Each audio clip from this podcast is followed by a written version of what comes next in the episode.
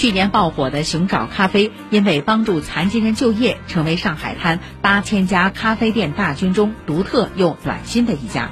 最近有日本网友发现，大阪也开了一家几乎雷同的熊爪咖啡馆，同样在清水混凝土墙上凿洞，同样的上下两盏暖色灯，同样的熊爪。日本媒体都忍不住发出疑问：这是熊爪咖啡日本分店吗？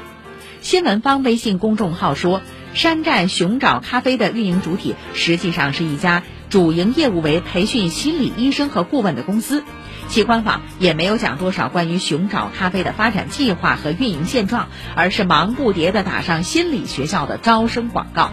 这样的咖啡，即便是超得了创意，也超不了帮助残疾人就业的温暖初心。